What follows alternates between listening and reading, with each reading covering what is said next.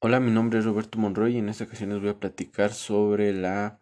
logística de devolución a clientes. Eh, esta se puede dar debido a la devolución de un producto por parte del cliente, eh, a la devolución de inventario por parte de las empresas, eh, almacén por exceso de stock o redistribución de productos entre tiendas, o la devolución de productos para su recondicionamiento o reciclaje. Existen eh, dos tipos de logística inversa. El primero es de residuos, que consiste en la recolección, eh, reciclaje y tratamiento de los desechos generados por el producto final después de que ya ha sido comercializado. En pocas palabras, pues puede eh, decirse o interpretarse como reutilizar los residuos y así poder reducir el, el, impacto ambiental de los residuos generados por el producto.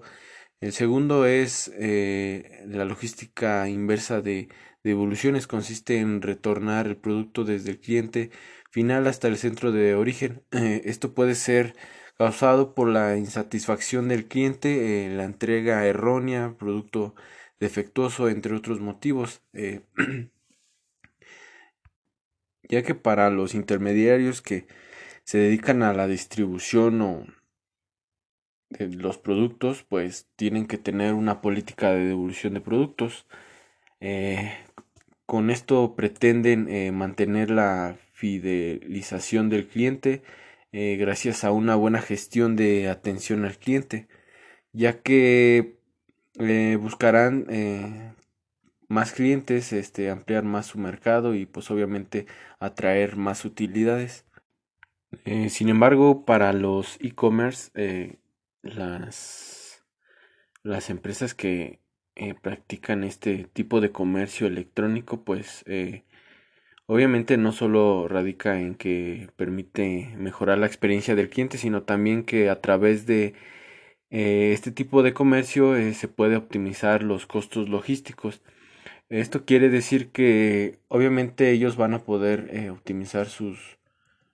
sus procesos, sus recorridos, para poder eh, aumentar más este, sus utilidades, ya que este proceso eh, de logística inversa eh, puede ser bien planificado y ejecutado, es sustentable económicamente, ya que facilita el ahorro de tiempo y de dinero. En otras palabras, pues también se le puede conocer como un servicio de postventa, después de que el producto sea,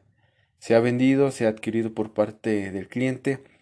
eh, con el fin de que ellos también puedan manifestar sus inquietudes, su insatisfacción o la mala calidad ya sea del producto, ¿no? Porque a veces pues no todos los productos pues vienen defectuosos desde fábrica, ¿no? Incluso eh, como se abarca en el tema de logística, eh, a veces por la distribución no se puede ser que el producto se haya maltratado durante el, el transporte eh, no cumpla con las características o acondicionamientos en donde se tenga que eh, guardar el producto y es por eso que puede tener o presentar eh, defectos y eso pueda causar también pues obviamente la insatisfacción del cliente ya que en algunas en algunos casos pues obviamente los que distribuyen el producto y no lo comercializan pues ellos lo manejan por garantía no por ejemplo si un producto sale defectuoso pero no se reporta en 30 días, pues el centro de distribución em, ya no se hace cargo, sino que pasa directamente a fábrica, ¿no? A, los que a los que lo fabrican y obviamente ellos tienen que ir, por ejemplo, el cliente lo tiene que ir a regresar en, eh, hasta allá, hasta, hasta donde se fabrica, ¿no? Con el proveedor como tal y obviamente es una forma de, eh, de que ellos puedan eh, sentirse seguros eh, en su compra y pues obviamente la, la, empresa pues se tiene que hacer responsable, ¿no? Ya sea que puede sustituir el producto o, o regresar el dinero.